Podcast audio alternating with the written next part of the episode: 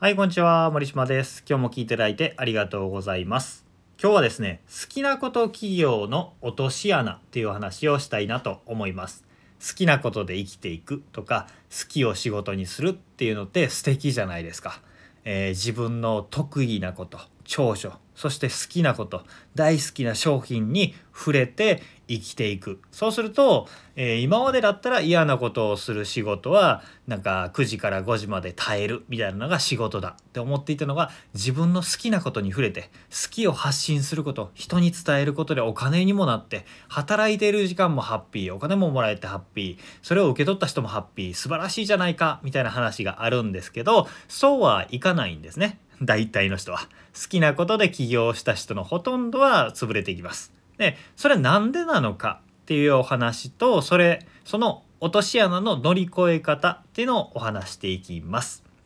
で、えー好きなこと、好きなこと起業をするっていうことの落とし穴なんですけど、その落とし穴というのは端的に言うと、嫌いなことができなくなる、嫌なことができなくなるっていうことなんですよ。で、えー普段ね普通の雇われのお仕事をしていると僕らってね嫌なこととか面倒くさいこともするんですよ。なんでかというとしなきゃいけないからですね。で、えー好きか嫌いかっていうセンサーを切りながら仕事をしているからできるんですよ普通に。えーその仕事やりたくないですっていうふうに言っても通らないじゃないですか。通らないからやらなきゃいけないから、えーその仕事をこなすための効率化をして作業をすることができるわけです。でも好きなこと企業をした人はどうなるかということなんですね。えー好きなこと、えー普段仕事をしててもね好きなことだったらパワー出るじゃないですか。このことには情熱をかけられるとか素晴らしいとか素晴らしいと思ってる商品だったり思いだったり伝えるのってなんか湧き上がってくるエネルギーを感じると思うんですよ。あこれを仕事の本質にしてこれをしもうメインの仕事にしたら私はめっちゃ儲かるんじゃないか大成功するんじゃないかってみんな思うんですけどそうはいかない。なぜかというと好きなことに集中するということは嫌いなものも大きく見えるんです。えーなぜかというとセンサーが感度が高くなるからですね感情センサーが高くなるから敏感になるから大好きって感じられれば感じられるほど大嫌いってのを感じちゃうんですよ。えー好きな商品について考えるっていうのは楽しいことです。でも、えーそれに伴ったセールス集客活動税務処理領収書とか請求書の発行在庫管理、えータスク管理人への情報伝達とか、えー会場管理とかいろんなことが山ほどやりたくない面倒くさいことが伴ってきます好きなことをしようとすると。でせっかく好きなこと起業をしたのに嫌なこと面倒くさいことが山積みになってしまってああこんなんしんどいわみたいな好きなことだけで生きていけると思ったのにみたいな風になって辞めちゃったり会社員に戻っちゃったりっていう人が多いんですよね。じゃあこの好きなことで成功するポイントというのは何かということです。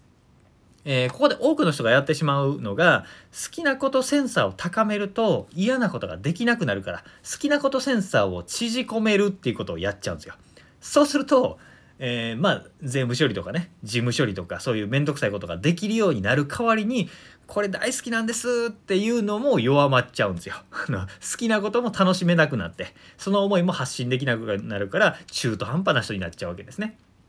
じゃあ、えー好きなことセンサーを高めてこれ大好きなんですっていう、えー状態エネルギーが出てる状態ですねその人が輝いている状態とも言えると思うんですけど、えーその状態で仕事を続けていくためにどうすればいいかということですね。そのためには嫌なこと面倒くさいことを外注化組織化仕組み化するということで自分の手から離すっていうことをする必要があるということです。外注化組織化仕組み化この3つですね。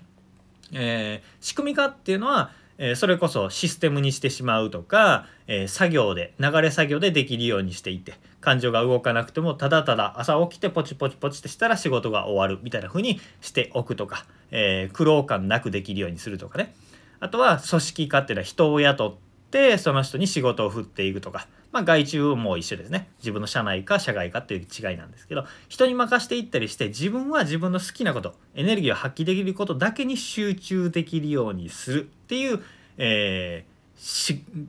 えー、自分の嫌なことを自分から切り離していくっていうことをできると好きなことに集中っていうことができるようになっていくわけです。多くの人は感情のセンサーを切るっていうさっき言った方法以外に、えー、嫌いなことも頑張るっていう気合と意志力のエネルギーで乗り越えようとするっていう人もいますね。それってめちゃめちゃ愚策です。本当に愚策。疲れるだけ なんで、えー、何でもかんでも大好きパワーとかね感情とかのエネルギーで解決するわけじゃない解決しようとするのはあんまり得策じゃないよっていうお話ですね。えー、ここまでをまとめると好きなことを企業で生きていく好きなことを仕事にするっていうのは落とし穴があるんだよ。でその落とし穴というのは好きなことに集中すればするほど嫌なこと嫌いなことが際立って見えてくるというものでした。えー、それを乗り越えるためには、えー、嫌いなことやりたくないことを外注化組織化仕組み化っていうもので自分から切り離していくっていう作業をしていくことやってはいけないことは好きなことをしているのに感情センサーを切るもしくは、えー、嫌なことを頑張って気合とか感情のエネルギーでなんとか頑張ってやろうとするっていう消耗するようなことをすると、えー、くないよ続かないよというお話でございました。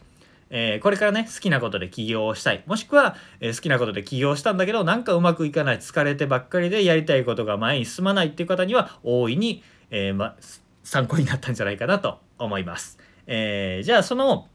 具体的にもうちょっとお金にしていくためにとか日々の生活のモチベーションだったり時間管理だったり仕組み化ってどうするのよっていうことを知りたい方は僕のメルマガと LINE を購読してみてください。そこでね、えー、いっぱいいっぱいお話しておりますのでそれが参考になると思います。ということで最後に宣伝をして、えー、以上となります。今日も聞いていただいてありがとうございました。森島でした。それではまた明日。